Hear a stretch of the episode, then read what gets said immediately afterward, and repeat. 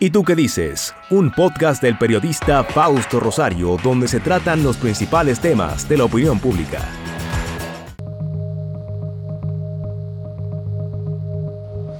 Los economistas de República Dominicana, analizando el problema de la región y todos los problemas que hay en el mundo hoy, cuando miran hacia República Dominicana deben estar muy satisfechos, muy contentos, porque aparentemente todo luce, todo luce bien.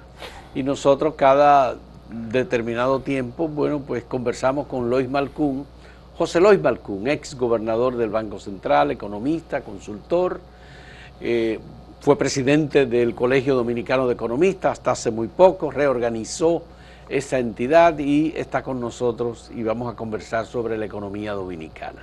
El contexto de hoy de la economía dominicana. ¿Qué es lo que sigue pasando con nuestra economía, Lois?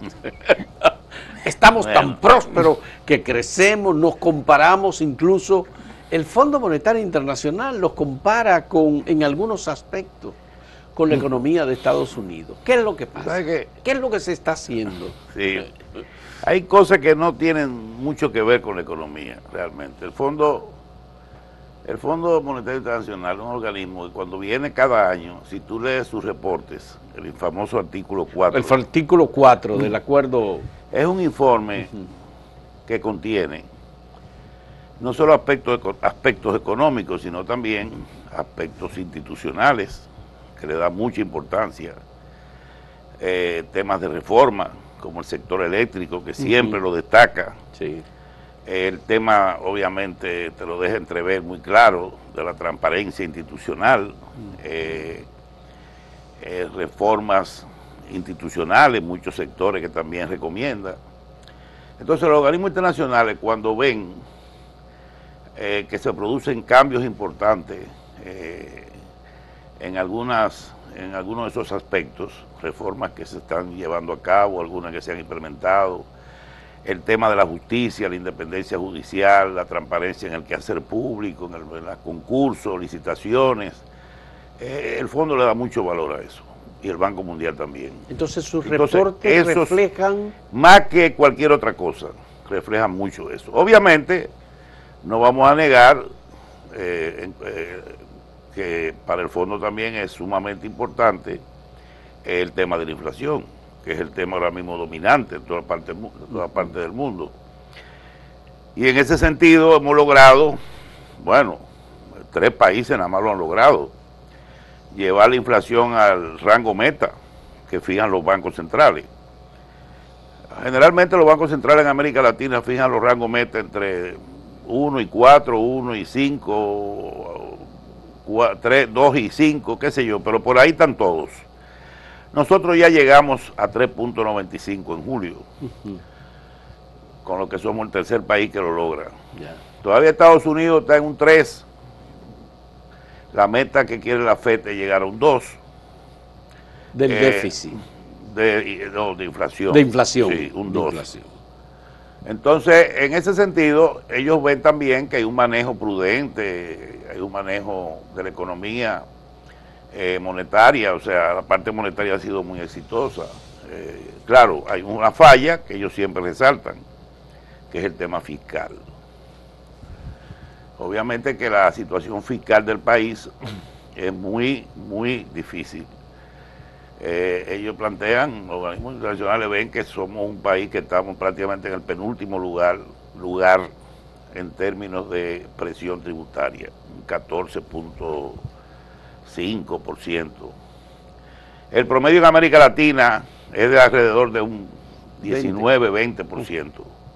Hay países que lo tienen en 23, 24%. O sea, estamos muy lejos de lograr, digamos, una meta en cuatro años, cinco años, para alcanzar un 17, 18% de presión tributaria. Y los países nórdicos y más desarrollados y donde mejor funciona la democracia la tienen en un 56%. Sí, bueno, ya eso es un fenómeno, sí.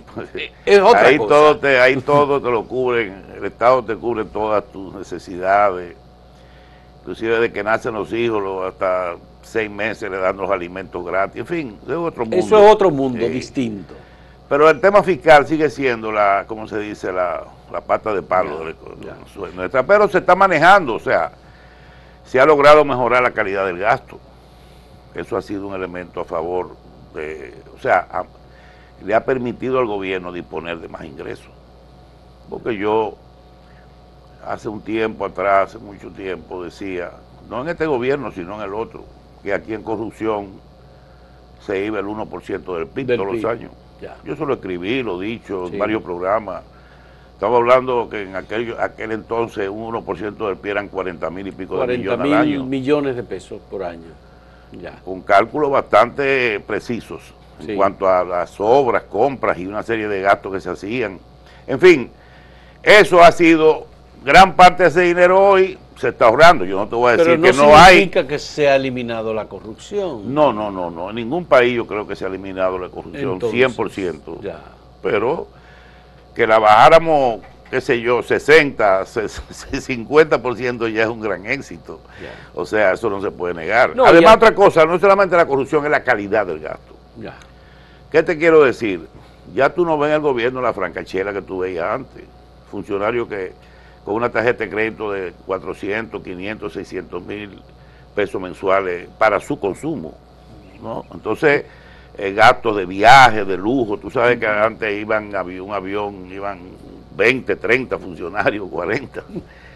Y el presidente los- se, se hospedaba en hoteles que eran escandalosamente caros. Entonces ya hay muchas cosas de esas que han cambiado. Para viajar aquí en primera clase, un funcionario tiene que ser del top, top, top, porque ya eso desapareció también. No, que pero- cualquiera cogía y viajaba, un técnico, si tenía buena relación con el ministro, que sea, viajaba en Primera primera clase. clase. Entonces, eh, esos gastos, eh, el transporte ha mejorado mucho, el gasto de transporte en el gobierno, en fin, yo siento que esa calidad del gasto ha ayudado mucho a que sin necesidad de subir los ingresos, Ya. Digo, me refiero, los ingresos han subido por la inflación. Sí. Y Se- puede haber habido se una recauda menor- más, Sí, se recauda más, por los precios. pero sigue siendo la misma presión tributaria del 14.5%. Exactamente. Ese es el punto. Ya. Porque esa recaudación viene a propósito de, de los precios que han subido. Pero sigue habiendo un déficit, es decir, el gobierno recauda menos de lo que invierte, de lo que gasta. Sí. Y normalmente lo que ha estado ocurriendo es que la inversión de capital se reduce significativamente. Sí, eh, no- Y ese es un componente muy importante en el desarrollo de la economía y la solución de temas de servicios fundamentales. Es un fenómeno que ha venido ocurriendo en los últimos 25 años. Aquí llegó, el gasto capital aquí llegó a un 30% en los años 90 y ha ido bajando. Y en los últimos años está en un 12, en un 13%, un 14%. El gasto de capital respecto al gasto total. ¿no? En una época, te digo, tuvo al 30%. Balaguer, por ejemplo, tú te acuerdas que en su periodo de gobierno no aumentaba salario, los médicos ganaban una miseria, los maestros también, eh, era duro así, o sea, los, los ministerios no tenían Tacaño, presupuesto, sí. si agricultura necesitaba semilla, no era que estaba en el presupuesto, había que ir a pedírsela a él. Mire, presidente, necesitamos un millón de... Él- dicen que Balaguer llevaba un un cuadernito cuadernito. Entonces, ahí con los eso- ingresos que le reportaban. porque él era eh, muy inclinado a invertir, gastar en muchas, muchos multifamiliares, muchas eh, avenidas, carreteras, pero hoy los tiempos han cambiado, Ya. porque la gente, ya el médico no gana eh, 300 dólares, ni, ni, 400, ni tampoco el profesor 200 dólares como hacía 30 años. Entonces el gasto capital ha ido bajando eh, gradualmente. Ahora, este año, el presupuesto revisado, el gobierno propuso un aumento de 34 mil, algo así, millones para el gasto de capital. O sea que aumentó en casi 0.5% del PIB el gasto de capital. Ahora, ¿por qué? Bueno, ahí hay que explicar eso. ¿Por qué el gobierno entiende que hay que reducir el gasto corriente por algún sitio y aumentar el gasto de capital? Porque el crecimiento está muy por el suelo.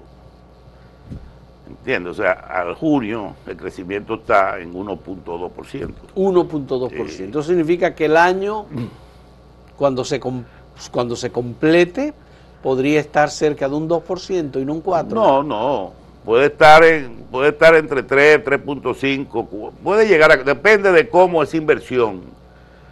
Por, por, el lado, por el lado fiscal, es una inyección de dinero hacia el gasto de capital, que eso mueve la economía bastante. Por el lado del Banco Central, ¿qué hizo el Banco Central? Bajó la tasa a 7.5% de 8,5% y le dio facilidades de liquidez rápida y de fondo del encaje legal por ciento y pico de mil millones a una tasa del 9. Eso derrumbó la tasa de interés, porque la tasa de interés llegaron aquí la activa a 16, 17%, ahora están en un 14%. Igualmente la pasiva llegó a un 10, ahora está en un 8.7, 8.6, en fin, bajó las tasas. ¿Qué, ¿Qué permite eso? Que no se ve todavía que la economía comience a dinamizarse, porque en la medida que los inversionistas, los consumidores comiencen a usar ese dinero, pedir prestado, como de hecho está sucediendo, hace, hace 15 días fue, el Banco Central desglosó que de esas facilidades se habían ya usado 56 mil millones. Y le escribió en qué sectores eran. ¿En qué se utilizaron? ¿Cuándo se va a reflejar eso? Bueno, en agosto quizá ya comience la economía a repuntar, septiembre y tiene que repuntar bastante para poder cerrar un 4. Porque si tú estás en el primer semestre en un 1.2% de crecimiento, para tú cerrar un 4, tiene que disparar la economía para arriba. ¿Ha sido correcta la política monetaria aplicada por el, la Junta Monetaria y el Banco Central sí, sí, en este periodo? Eh, muy prudente, muy, muy, muy, ha sido muy, muy, muy acertada esa política, no hay duda de eso y ha contribuido con el control de la inflación? Bueno, ahí están los resultados. Hace un año estaba en un 9.60, en mayo del año 2022. 9.63, hoy está 3.95. O sea que ha dado resultados, pero ha frenado la economía. Ya. Eso sí es un hecho. Como lo ha frenado en Estados Unidos, lo ha frenado en Europa, la ha frenado en todas partes, porque estamos hablando de que el crecimiento global, según el FMI, es 2.5%. El global, eso incluye China y la India, que crece. India crece un 7, un 8. El crecimiento de Estados Unidos, ellos lo estiman en 1.5, aunque hasta en junio esté en 2. Está por encima de la perspectiva. Y el de Europa en 0.6. Europa. Europa, la Unión Europea. Entonces estamos hablando de que toda la economía mundial se ha ido frenando. Hay una ralentización, como decimos los economistas, que para usar una palabra rara, que quiere decir que la economía... Una disminución. está, está, ah, está, creciendo muy por debajo. Y los fenómenos nuevos que van surgiendo, incluso hasta de carácter político. Eh, por ejemplo, el caso de Javier Milei, seleccionado en las primarias Argentina con más del 30%, a quien definen como el loco que acaba de, dar una sorpresa extraordinaria en Argentina. O la crisis del sector inmobiliario en China, que acaba de desplomarse el sector inmobiliario, con bancarrota incluso de entidades e instituciones con presencia en la economía norteamericana. Bueno, lo de China venía desde hace mucho tiempo. Hace mucho que venía. Desde hace dos años la crisis inmobiliaria era tan grande que el gobierno chino lo que estaba haciendo era tratando de encubrirla mediante facilidades que le estaba dando algunos bancos, pero era imposible, porque estamos hablando de miles, cientos de miles de casas que se construyeron, ciudades enteras, que están vacías. no se ha ocupado una casa. O hay una crisis inmobiliaria grandísima que si hubiera pasado en un país capitalista, hubiera, se hubiera llevado 20 bancos, por lo menos, pero en China, donde el Estado tiene un control, muy estricto de los mercados, del mercado financiero, y pone de una reservas muy grandes, pero en otro país hubiera sido una bancarrota total, si, pasa, si pasara lo que está pasando en China. Como la crisis de, en Estados Unidos. Podría, sí, que fue más o menos igual que fue más o menos igual, lo que está pasando en China. Esas viviendas no se pueden vender porque no, y mucha gente no tampoco la está pagando, están desalojando gente, el gobierno ha intervenido para evitar. Simplemente el sistema financiero está colapsando. Y, eso no tiene un efecto internacional nocivo. Afecta, afecta, inclusive está afectando el crecimiento chino ya. Ya. Y cuando la economía china comienza a caer, se refleja en el mundo entero. Ya. Porque China es, una economía ya, estamos hablando de la segunda economía del mundo. Entonces, ese efecto está frenando lo que era un crecimiento del 6, 6.5 este año. China si, no va a llegar al 4, 4 y medio. Y cuidado, si hay, si esa crisis se profundiza, puede ser todavía mucho más grave. Rusia acaba de devaluar el rublo eh, y aumentó la tasa de interés del Banco Central a 12.5%, porque el rublo está, se, ha ido, se ha ido desplomando. Y ahora el Banco Central sube cuatro puntos de un tablazo, de 8 a 2 y medio la tasa de interés. ¿Te imaginas eso? Hay una situación en Rusia muy delicada también, porque sus exportaciones se han caído un 40%, se han caído las exportaciones rusas. Y entonces las importaciones también eh, han ido creciendo, porque realmente Bueno, sí, ciertamente la crisis ha afectado mucho, la, guerra, esa guerra, esa guerra lo ha destruido a ellos. Ha afectado bastante. Pero eso no ha detenido el crecimiento de Rusia en algunos aspectos, sus exportaciones de gas, de combustible en general, además de que China es un gran comprador. Sí, pero China, China está consumiendo este año 30% menos de lo que tenía previsto. Que se supone que Rusia era que se lo iba a proveer. Ya al caer la economía, cae la demanda de petróleo. O sea, ahora mismo China está consumiendo 30% menos. ¿Sabes lo que es 30% menos? y es Rusia el afectado. Ya, directamente el afectado. Mira, sobre, sobre Argentina, ¿cómo es mi, Javier Milei. Milei. Sí. Que te lo mencioné como un, es que un incidente más. Es que ese país necesita un loco que lo gobierne. no me digas. Pero lógico. Un loco. Un loco que gobierne. Claro, porque Argentina no coge cabeza. Un país, el país sigue con inflación de hasta el primer semestre 105% la inflación de, Argentina. inflación, ciertamente. Eso es absurdo. Nunca ha podido controlar la inflación, siempre la economía está en crisis, pidiendo la ayuda al fondo, entrando en impagos a veces. El fondo le acaba de aprobar ahora un programa de miles de millones, yo sé cuánto más le va a aprobar, porque yo creo que el fondo está lleno de argentinos, el fondo, tú sabes, ah. sí, toditos son argentinos, porque el único país del mundo que le han hecho como 60 ajustes estructurales, y mira que, ¿te acuerdas que cuando se declararon en quiebra dejaron de pagar... Eh, cientos de miles de millones a, los, a, los, bonos se de, Los, Kirchner compraron la deuda externa argentina. ¿En cuánto? en 20%. Un 20%. Y, lo, y los viejitos alemanes, los jubilados, el Fondo de Jubilación Alemán, invirtió todo su cuarto en bonos en bonos, en bonos argentinos. Ahora están, yendo más mal que el carajo. No es mentira, los europeos, la mayoría de los viejitos europeos los fondos que tienen su fondo de pensión eh, eh, emitieron mucho dinero en bonos argentinos en los años 90, principios de 2000, y eso fue un desastre cuando ellos declararon el default. Sí. Bueno. ¿cuáles son nuestras oportunidades tomando en cuenta eh, la extraordinaria calidad del producto turístico dominicano, su crecimiento, que aparentemente este año vamos a llegar a los 10 millones de turistas? Por lo menos por lo que hemos visto. Y ese es un producto que eh, sigue siendo el producto insignia de República Dominicana. ¿Aumentaremos nuestras exportaciones? ¿Mejoraremos nuestro intercambio eh, comercial con Mira, el problema de nosotros, no tenemos un sector turístico que genera, como tú dices, una considerable ingreso en divisa, las remesas es otro considerable ingreso. 10 mil millones de dólares aproximadamente. Eh, la inversión extranjera, que es otro factor que ha ido creciendo. Este año ya puede ser que lleguemos, sobrepasemos de nuevo los 4 mil millones. 4 mil millones de dólares por año. A, junio está sobre 2 mil millones. Sí. Y las exportaciones de zona franca, que aunque han decrecido estos en el primer semestre del 2023 un 0.3, que no es significativo comparado con el 2022 pero sigue siendo el elemento fundamental. ¿El problema cuál es?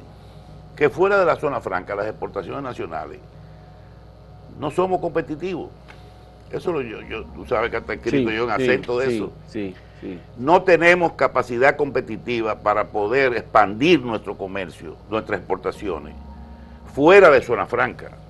¿Entiendes? Entonces ahí es que está el gran dilema, porque el año pasado el déficit de la balanza comercial, o sea, exportaciones menos importaciones, fue casi 14 mil millones y pico. Wow.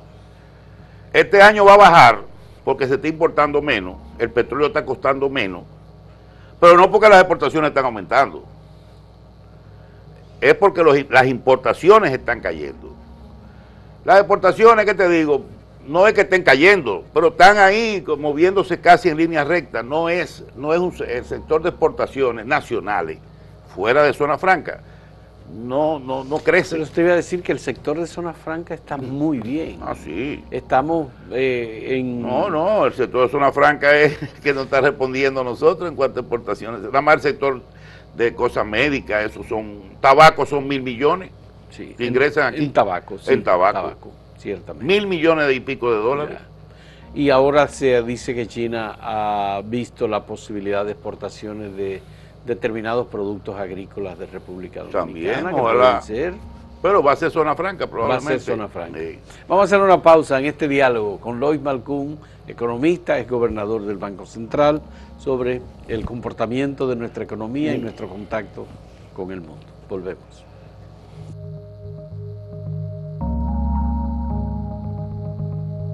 Si quieres anunciarte en este podcast, escríbenos a podcast.acentotv.de.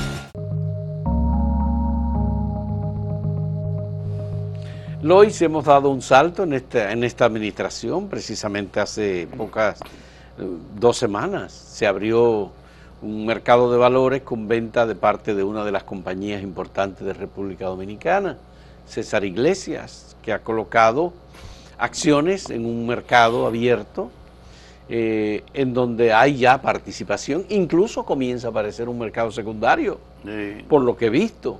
¿Cómo ve Eso es muy positivo. Ojalá aquí eh, las empresas, todas, muchas de ellas, grandes empresas que deberían entrar al mercado de, de capitales, o sea, poner acciones en venta. Obviamente que para que eso suceda, tienen que abrir los libros. transparencia? Transparencia total. Y tienen que presentar el estado financiero auditado por empresas reconocidas, todo eso. No cualquier empresa puede entrar a, a bolsa.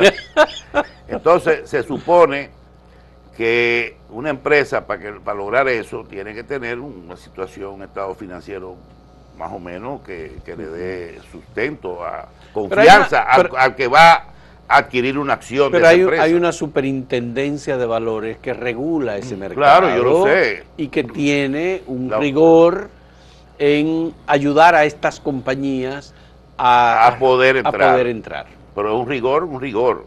No, ¿tú entiendes? Sí. Porque es que el problema es que aquí hay, hay muchas empresas grandes que son familiares. Es la misma familia que la maneja. Y nadie entra ahí. Un círculo cerrado. Entonces esas son empresas que les va muy bien, no necesitan entrar probablemente al mercado, a un mercado de valores, vender acciones. Y, y cuando necesitan dinero, van a un banco y lo cogen prestado. Eso es lo que hacen. ya. Y ya. O sea, no tienen esa... eh, ¿Por qué? Porque no, no quieren abrirse. Porque ahí entonces van a ver que ahí está desde limpiabote que va a limpiar zapatos todos los fines de semana a la casa, ahí hay un chequecito que le sale de la compañía, la empleada que trabaja también ahí, que los supermercados, que la ven, entonces todo sale de la empresa. Así no. Ya. Así no. Si yo, yo voy a invertir, yo compro una acción en una empresa, yo quiero una empresa que sea transparente, que, que lo que se gaste sea estrictamente parte de las operaciones de la empresa. No me meta en una nómina 50 personas o, o 25 personas, ni me haga una serie de compras a lo loco, viajes fuera, de que viajes de negocio, que son de vacaciones, para subir los gastos y bajar la eh, los beneficios. Eso no. Es Entonces, bajar el pago de los impuestos. Claro, obviamente. Ya. Entonces, esas empresas, muchas empresas de esas, no entran por eso. porque no, no quieren abrir los libros eh, ni quieren hacer auditorías así para, como tú dices, someterse al rigor de la superintendencia de, de valores. Es, una serie como la, como, los, como la superintendencia de bancos respecto a los bancos y la superintendencia de pensiones igual. Eh, la función de la superintendencia es esa, que se cumplan las normativas, las regulaciones estrictamente, ya sea para el sector mercado de valores, pensiones, bancos, etcétera. Ese es el objetivo de la superintendencia. Bueno, la otra cosa es que la Dirección de Impuestos Internos ha informado, informa cada vez, y uno se sorprende más, porque el monto de las recaudaciones sigue aumentando. ¿Es como consecuencia de la inflación? ¿O es como consecuencia de que se están aplicando mecanismos de control de la evasión? ¿Hay algún resultado? de reducción de la evasión fiscal? Definitivamente, ¿Cómo es? la evasión sigue siendo muy alta, porque el problema es la informalidad que hay aquí. Eh, las MIPIMES, por ejemplo, el 80 y pico por ciento son informales. Y el empleo, el 54 por ciento trabaja en el mercado informal, que no paga impuestos. Yo creo que ha mejorado las recaudaciones, porque obviamente los bancos han ganado mucho más dinero, en los últimos años, tú lo sabes. Sí, claro. Ha visto los resultados financieros de los bancos. Muchas empresas le ha ido muy bien también. Eh, han mejorado sus ingresos, sus ventas. Y todo eso permite que las recaudaciones mejoren. Eh, y también los precios, obviamente, yo te lo dije, eh, el tener una inflación de, por ejemplo, todavía en, en enero estábamos nosotros en 8, casi en 8% la inflación, Ahora estamos entre 95, pero enero, febrero, marzo la inflación todavía estaba en un 6, 7. Eso se refleja en los precios y eso hace que, eh, eh, ¿cómo se dice?, el sector tributario genere más ingresos. Hay una combinación de cosas, pero todavía la relación, la presión fiscal, lo que llamamos la relación entre, entre los impuestos ingresados y el, PIB, y el PIB, eso está muy bajito, está debajo de un 15 por ahí. Entonces, eso hay que mejorarlo. ¿Qué te digo sobre elevación? Bueno, yo digo, yo vi hace como unos cuatro meses un artículo que Andy Dawager publicó muy interesante. ¿Por qué no se le cobra el ITEBI a todos los negocios informales? ¿Qué impide que la, administración tributaria, al margen de que no paguen vamos a decir, seguridad social o no paguen impuestos sobre la renta, porque es muy difícil saber esas empresas informales qué ganaron en el año. Pero sí. Pero se sabe que sí tienen ventas y que ofrecen un servicio. Hay un mecanismo para que paguen ITEVI. Eso generaría recursos considerables, pero eh, no sé, eh, y eso lo puede hacer el, la Dirección de Impuestos. La Dirección de Impuestos Internos sin necesidad de una ley. Porque el pagar. El, ITEVI, ¿quién lo paga? ¿El consumidor? Sí. Bueno. Ya. Entonces tú debes pagar ITEVI. Un colmado que no paga ITEVI, te vende un cuartillo de leche. Tú pides al colmado un, ¿cómo se llama? Un litro de leche. ¿Cuándo te cobra? Ya. Depende de donde tú vivas. Si es Ciudad Nueva te sale 80, 85. si es en, en Piantini, 110. Ya. ¿Cuánto sale en el supermercado? 60 pesos, 65 pesos. Ya. ¿Me entiendes lo que te quiero decir? O sea, un colmado te duplica los precios con relación al supermercado. Claro, tú pides eh, cosas a veces que necesitas urgente, no tienes que montarte en el carro para ir, tú pagas lo que sea. Pero eso es un, es un robo público, lo que hay en los colmados. Un robo público. Y es la informalidad. Y es la informalidad. Entonces, ¿por qué no, bueno, aplique el ITEI para que forcen a esos negocios. Porque se, lo que se entiende es que lo que los colmados venden, excepto algunos productos como el ron y otro tabaco, etcétera, son productos exonerados del pago del ITEI. Producto de la canasta básica. No, pero hay muchos que venden, que ellos venden muchos productos que son también, que pagan ITEVI y no lo pagan. Sí. Lo, y vamos a entrar al proceso. Hay muchas laterías que pagan ITEVI. Vamos a entrar a un proceso electoral. Aquí nadie se atreve en un proceso electoral de hablar de presión fiscal. No se habla No, de yo eso. lo sé que no. Ni, se, ni es promesa de campaña tampoco, No. porque eso no puede ser. Ningún Aunque eso aumentaría, obviamente, la recaudación del Estado, Sí. aumentaría la capacidad del Estado para hacerle frente. Pero es un tema tabú a- en las elecciones. Pero es un tema tabú Sí, en un proceso electoral. Ni la oposición ni el gobierno, El gobierno va a hablar va, de a eso. hablar, va a hablar de eso. Ahora, se puede presentar una oportunidad. Como ya eh, en caso de que ganara, por ejemplo, Luis Abinader para un segundo periodo, él no puede presentarse de nuevo como candidato. No. Es hasta el 2028. Sería incluso iniciando un nuevo gobierno que habría que hacer una Es que. modificación de la presión fiscal que Sí, tenemos. Es que la reforma fiscal. Es una oportunidad. no, no, espérate. La reforma fiscal viene, óyeme, aunque gane Albuquerque. O sea, yo no. mi amigo. Eso no es cuestión de que si es el PRM o el, el otro, el otro. No, no. Es cualquiera que llegue al gobierno. En 2024 hay que abordar el tema fiscal. Que es un caos, que hay aquí un desorden de exenciones, exoneraciones eh, productos que hay que poner, qué sé yo, mira, yo ese tema lo, lo he estudiado demasiado a fondo y eso es un desastre que hay aquí en materia fiscal. Y eso hay que ponerle orden ya, corregirlo. Y no es por aumentar impuestos, es, por, es porque aquí hay impuestos inclusive que deben de- desaparecer, que no tienen razón de ser. Las exenciones también hay que analizarlas, a qué sectores se le debe dar y a qué no. 250 mil millones al año cuestan las el exenciones. gasto fiscal. Es un 5% del PIB. Si tú eliminaras eso, subimos al 19, pero no puedes eliminarlo porque ahí está la salud, ahí está la medicina, ahí están las cosas relacionadas con la educación. Y otros sectores como las industrias que están en, en la frontera, que tienen ciertas exo- excepciones impositivas Sí, para la- promover la frontera, muchas cosas, pero hay que analizar cuáles de esas exenciones generan beneficio más que el costo que vale el- eh, la exención. No sé si te me explico. Sí. Si, el, si el gobierno está sacrificando 10, 5 mil millones al año por una exención, tiene que darte un beneficio superior a eso, si no, no tiene razón de ser. En empleo, en generación de, exportaciones, lo que sea que esa empresa haga. Tiene que reflejar algo que beneficie al, país, no al gobierno, al país, más que la exención, porque no, la exención no tiene razón de ser. Y aquí pasa mucho eso. Es decir, que en una próxima administración la reforma, el cambio de la presión fiscal tiene que darse sí o sí. Sí, sí o sí, sí o sí. Ese es un tema ya que hay que resolverlo.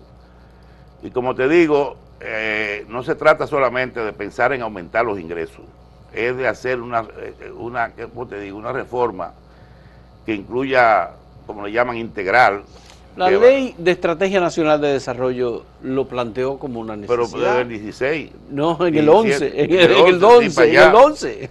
Bueno, se hizo una reforma en el 11, pero cuando se aplicó en el 12, no, en el, en el, en el 13 se aplicó una reforma fiscal, fue la última. Pero fue una reforma que generó Chile, porque comenzaron, ahí está la placa, que iban a generar 3 mil, 4 mil millones y nunca se aplicó. ¿No te acuerdas? Sí, sí, sí. La De placa acuerdo nueva, al valor de los las nuevas placas. Las nuevas placas. De- dependiendo del valor del vehículo. Pero tú sabes, ¿quién presionó? La gente que vive en... en En los en- guandules. En los guandules. No, No. no. o los que viven ahí en el- bordeando el río Sama. ¿Tú crees que Lo que hemos- presionaron fueron la gente, lo que tiene Ferrari, lo que tiene Mercedes-Benz. ¿Tú crees que hemos llegado al momento de pensar seriamente en la eliminación de las ventajas que el turismo tiene como industria? Todo depende de los otros países, porque tú tienes que ser el problema de la competitividad.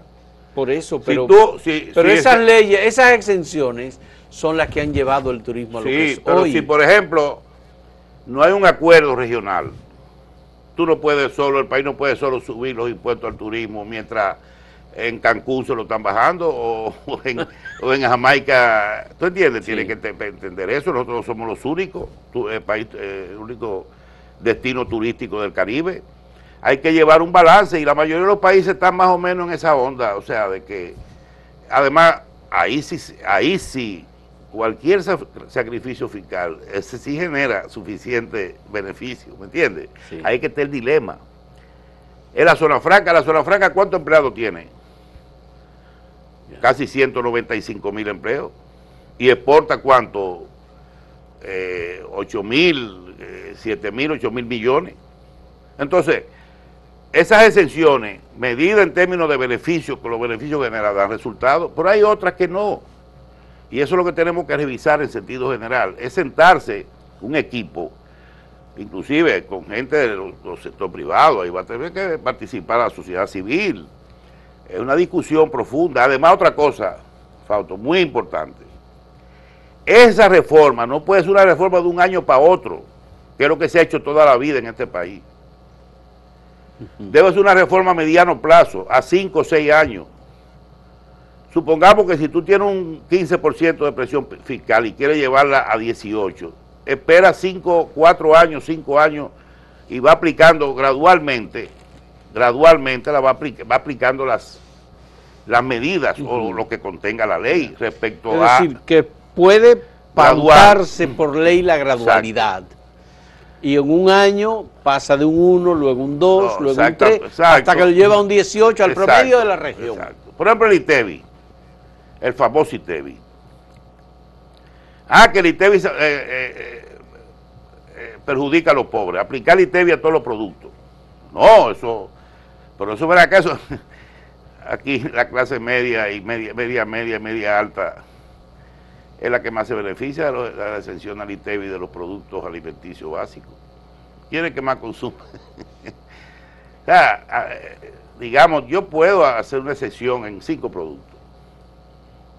yo he escrito de eso. Sí, Arroz. Arroz. Carne, carne de pollo. De pollo. No más. No más. Carne de pollo. Huevo, pan y frijoles Después a todito le meto un ITEVI. Que no le voy a dar un ITEVI, no, le pongo un, un, 4 o 5% para comenzar. Y gradualmente lo voy subiendo, en los cinco años siguientes voy gradualmente subiendo el ITEVI. ¿Por qué? Porque la exención al ITEVI que se produce en este país, que es muy alta, y tú lo has oído, Magín una vez habló de que era casi un 30%, de ITEVI. Sí.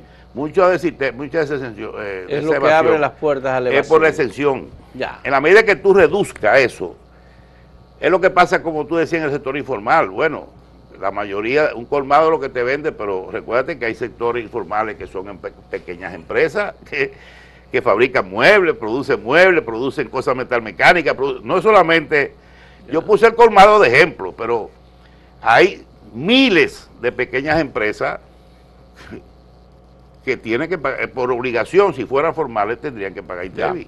Como parte de la informalidad también tenemos el tema eléctrico, que como está sectorizado eh, el consumo de electricidad y eh, hay una exención o por lo menos una baja tarifa por bajo consumo, ahí también hay temas que hay empresas que se van a determinados barrios tienen altísimo consumo y pagan un mínimo. Entonces, ¿cómo se puede afrontar la crisis privatizando, del Privatizando la distribución otra vez. No hay otra solución. Privatizar la distribución. Yo he dicho eso 100 veces. Ah, que cuando se privatizó hace, en el, cuando Leonel la privatizó en el 98 y que se echó para atrás, bueno, fue un, un fracaso. Bueno, que tú hayas fracasado no quiere decir que la privatización no sea la única solución. ¿Por qué? Porque el que tú privatizaras hace 25 años, ¿qué pasó con esa privatización? Que el 70% fue Unión Fenosa. Ah, participaron tres. Ya. Unión Fenosa se llevó el filete. Y dos más se llevaron, ¿cómo se dice? La, la parte dura de la carne. Ya. Entonces, ¿qué resulta? Se volvió a estatizar la por incumplimiento de Unión Fenosa, que estaba vinculada a intereses también soberanos en España, tú sabes. sí, la realeza. La realeza. Entonces, ¿qué resulta? Fracasó, sí, fracasó, yo lo acepto porque yo era parte, yo, yo fui cuando era ministro de Finanzas, formamos la, el presidente como una comisión para el problema ese del incumplimiento, y yo era el que presidía ese grupo. Bueno, yo te digo sinceramente, si no vuelven a privatizar la sede, con un esquema nuevo, con transparencia, no hay transparencia ahora. No estamos haciendo licitaciones, todas las licitaciones que se hacen en el gobierno están pasando por un tamiz, que cualquier cosita así te la impugnan y la frenan y la paran. Cualquier empresa concursante que participe en una licitación y vea que se incumplió un procedimiento, inmediatamente impugna a la dirección de compras y contrataciones. y ahí se paró el proceso. No era como antes, que todo era grado a grado. Mira, ven, toma, eso es obra para ti, ya se acabó esa vaina. Ahora es un proceso. Entonces podemos hacer lo mismo con la distribuidora y regionalizarla, no poner tres como estaban antes. Poner varias, poner, por ejemplo, el este. El este. ahí tú puedes poner una distribuidora nada más para el este y así en el, en el norte. Entonces, ahora mira cómo se está abriendo el sur al turismo, a la expansión en, en muchos aspectos. Yo digo que tenemos de nuevo que pensar en una posibilidad de privatizar la distribución y hacerlo con un esquema totalmente diferente a como se hizo hace 25 años, totalmente. Eso, esa, esa, es la respuesta que te puedo dar. Qué bueno. Porque sigue, voy a decir? Que... Sigue siendo un dolor de cabeza. sigue siendo un dolor de cabeza. El Estado invirtiendo, hay un... Mil millones al año. Un saco roto. Eso es a un fondo... Un fondo, un saco roto. Exactamente. Un barril sin fondo. un barril sin fondo. Que es miles de millones para el subsidio. Estamos hablando de más de mil millones. Mil millones. sí. Para el subsidio. Para el subsidio. Porque no da el negocio. No cuadra. No cuadra. Y aquí tenemos hogares que no que consumen más que quizá tú y yo, pero no tienen un contador. No lo, no tienen, ni lo pagan. Así no se puede. Así es. Vamos a hacer la última pausa en este diálogo con José Luis Malcún, eh, economista, ex gobernador del Banco Central, ex ministro de Hacienda, ex director de la Comisión de Reforma del Sector Salud. ¿Tú no te recuerdas de sí. eso? Volvemos en un momento. ah.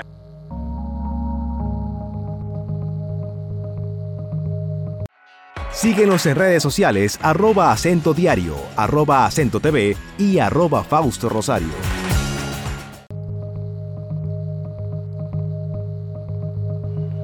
Los economistas tienen una capacidad de, visión mucho más aguda que la que tenemos los ciudadanos comunes. Por eso yo no puedo dejar que Lois se nos vaya de aquí sin darnos su perspectiva de lo que él está viendo políticamente. Porque este cuadro que tenemos, Lois, en este momento. Ya están definidos los candidatos.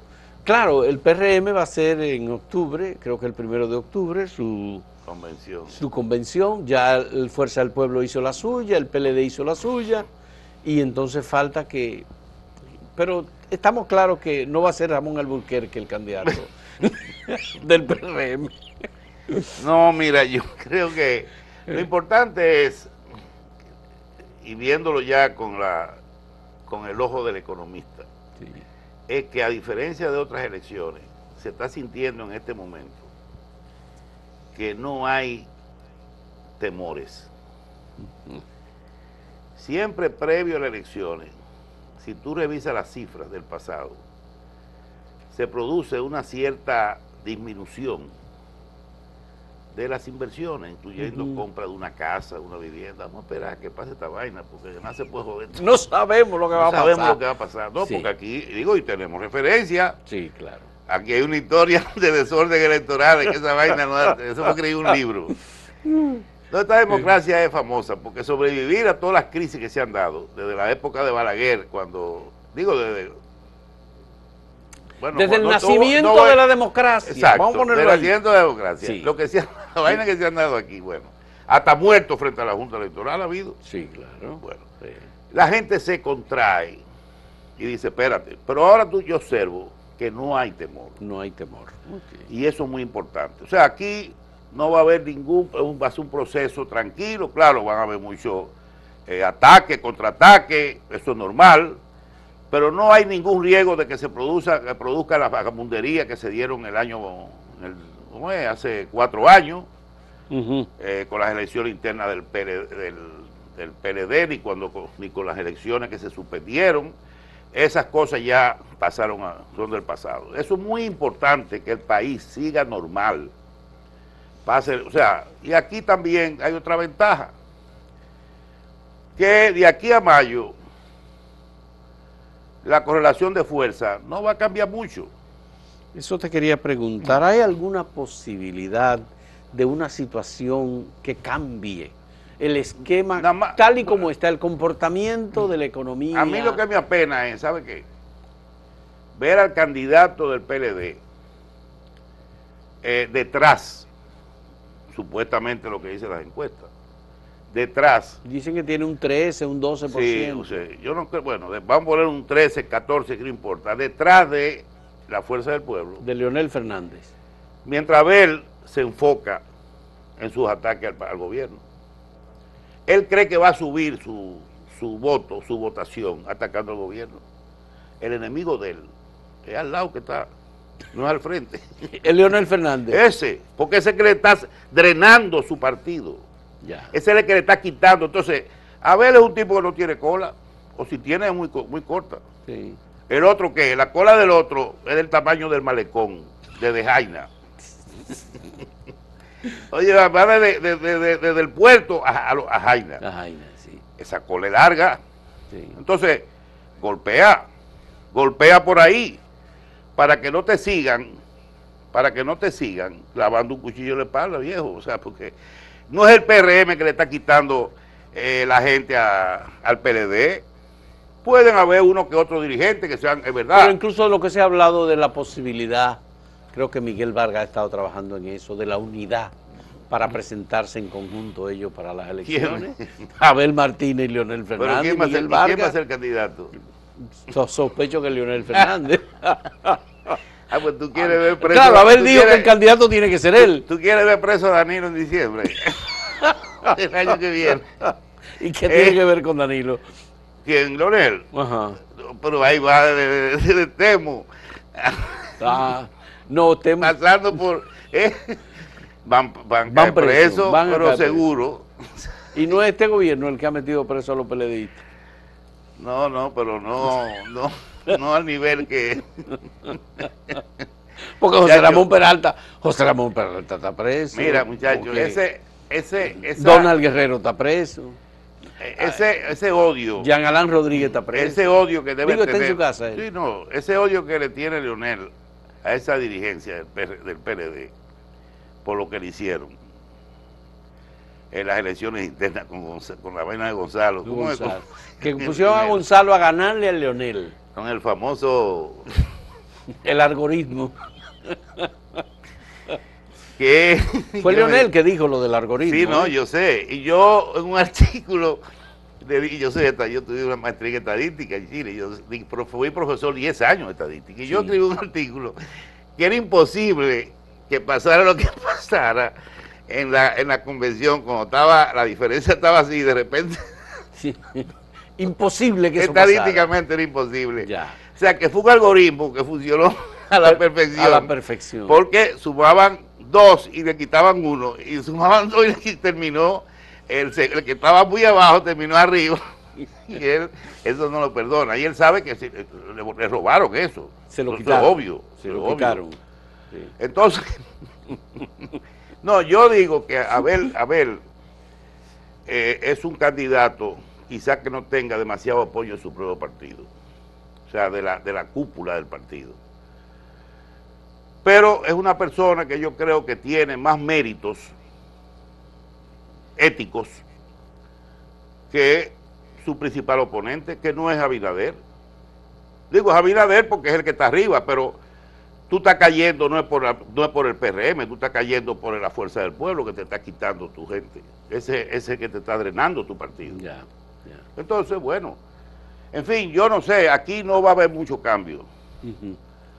Aquí, ni aunque se uniera el PLD con, el con, el, con la Fuerza del Pueblo, aún fueran unidos, no creo que van a, ganar unas elecciones en este país. No creo porque está muy latente lo que pasó en esos últimos años, eh, tanto en el periodo anterior con Leonel como las cosas que sucedieron ahí, el pueblo, es la sociedad civil que está decidiendo, Fausto. Sí. Ya no son ni que PRMistas o PLDistas o leonelistas, o, ya la sociedad civil aquí es la que va a decidir, como decidió en el 2020. ¿O fue el PRM que con su militancia ganó las elecciones? el PRM tenía militancia para, para ganar unas elecciones como la ganó Abinader. Es que en el 2020 hubo varios factores que decidieron, por ejemplo, ese esfuerzo eh, que hizo la sociedad dominicana contra la corrupción, Marcha Verde y todo, aquel eso movimiento. Fue, eso fue una cosa... Porque la corrupción de Odebrecht marcó un, antes y un después. después. Ciertamente. Y la que hubo después y la que se destapó después. Y luego el fracaso de la Junta en la, la organización de las elecciones municipales fue terrible. Eso terminó hundiendo definitivamente al gobierno. porque se le atribuyó al gobierno la responsabilidad. Yo te digo, si la sociedad civil entiende que este país ya no puede dar un paso atrás, nunca, ni un solo paso, y que aún con los cuestionamientos que tú le puedes hacer a este gobierno, que siempre los hay, los gobiernos cometen errores, fallas, pero, si hay una si, la sociedad civil entiende que han habido realmente cambios importantes, cambios que la gente lo siente, eso es determinante para definir, para, que, para que tenga esos resultados que tú ves las encuestas. Sí, pero lo que estamos viendo es, mira situaciones de violencia como las del Salvador, la de Ecuador, por ejemplo. Un candidato presidencial, Villavicencio, eh, lo, lo, asesinan. Otro político que fue asesinado también. Una situación en Perú muy precaria una crisis en Bolivia, el hijo de problema en Colombia, muy serio. Está acusado de narcotráfico, de lavado de activos. Lavado de activos, financiamiento del narcotráfico en la campaña electoral. Es decir, cuando tú ves todo ese cuadro pero y lo que pasa en Nicaragua. Pero son salvables. Caso de Perú, Colombia y Ecuador son salvables. o lo de Argentina, que estábamos hablando Sí, son salvables. Lo que no son salvables, ¿no? es Nicaragua, con ese, ese HP, que deberían darle un, o sea, yo, eh, un machetazo en la cabeza deberían darle, porque ese es más malo que, que o sea, coño, los daños que hizo ese tipo. Yo viví cuatro años ahí. En Nicaragua. Cuando comenzó el gobierno de Violeta Chamorro, cuatro años, y yo vi lo que hizo, lo que hizo ese tipo, pero lo volvieron a elegir. Sí. Los nicaragüenses que aguanten vaina ahora. ¿Por qué eligen un tipo? Por eso es que los pueblos se equivocan. Meten la pata Tú no podías volver a, subir al poder a, Daniel Ortega, señor, un tipo que violó hasta una hijastra. Hay una historia de ese señor, de lo que hizo en el periodo... O sea, eh, avergonzó la revolución sandinista. La ensució con el gobierno que hizo. Y míralo otra vez. No, ese no es salvable, ese país no es salvable hasta que no, hasta que ese tipo no desaparezca.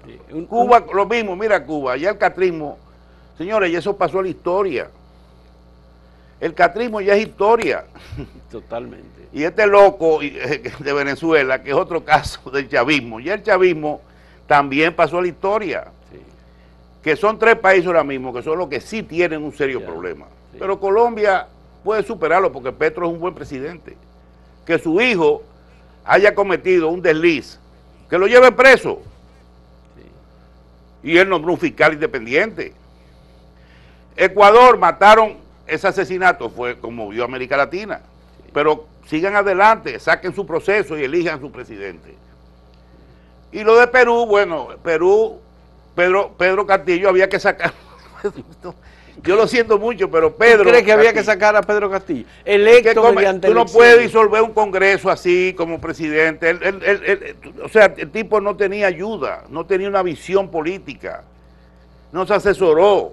Pero cuando Era un hombre de, un hombre de, eh, no digo que sea un campesino rural, no, porque don Antonio era un hombre de campo. Sí, ¿O no? Pero era muy diferente. Ajá. Sí. Pero no porque él viniera de esa procedencia, no se justifica, tenía que tener ayuda, porque él lo que hizo fue querer disolver. Pero cuando digo, cuando se compara el conjunto de esos países, incluyendo Argentina, o México incluso, con lo que está viviendo República Dominicana. Hay una distancia Ah, muy no, grande. nosotros, nosotros estamos en el paraíso. Lo que pasa es que esa vaina, mucha gente nada más nos... O sea, cuando tú ves a una persona de clase pobre, no le digas que estamos en el paraíso, porque te va una patada por la nalga. O sea, entiende que esas son gente que están sufriendo los precios, los aumentos de precios, Sí, que están recibiendo ayuda muchas veces del gobierno. Pero a ellos no les interesa cómo está Colombia, ni Ecuador. no, ciertamente. Es su situación. Su situación. Y eso, se y eso políticamente lo usa la oposición. ¿Cuántas veces no ha hablado Leonel Fernández de la inflación? Todo si el tú ves eso, es un disco, ya él tiene grabado un disco. Y eso sí lo usa porque eh, eh, la gente lo está sintiendo. El problema de los precios lo está sintiendo. Y la oposición sabe que ese es un punto débil. Ahora, ¿es un problema interno los precios? No. No, aquí ha habido crisis. No, es un problema mundial, pero eso no le preocupa a la gente pobre. Lo que quiere ver el pobre es que mejore su situación, comprar más barato Sí. o mejorar sus ingresos. Eso es lo que ve, no está preocupándose por lo que está pasando en el resto del mundo. Pero elegir a Leonel Fernández no sería como hicieron los nicaragüenses. Volverlo igual, el mismo ejemplo. El mismo ejemplo. Sí, pasaría lo mismo. Tan fuerte lo hizo. el mismo ejemplo. Es que tú no, los, los pueblos, ya yo creo que la República Dominicana también, políticamente, es mucho más maduro que Nicaragua, mucho más. O sea, eh, yo creo que ha madurado, la sociedad civil aquí es mucho más fuerte. Sí. Eh, la democracia está más sólida y fue siempre más sólida antes que Daniel Ortega. Claro. O sea, nosotros no estamos a nivel de... No, no, nosotros hemos superado mucho Siempre hemos situación. superado bastante. Ciertamente. No vamos a cometer tan- errores tan graves como ese. No, no. Muchas gracias a Lois Malcún, economista, ya ustedes lo han oído. También él se mueve nada en las aguas de la política. Muchas gracias a Lois, muchas gracias a ustedes igualmente por la compañía en este diálogo sobre la situación económica de la. República Dominicana. Bien, hasta luego.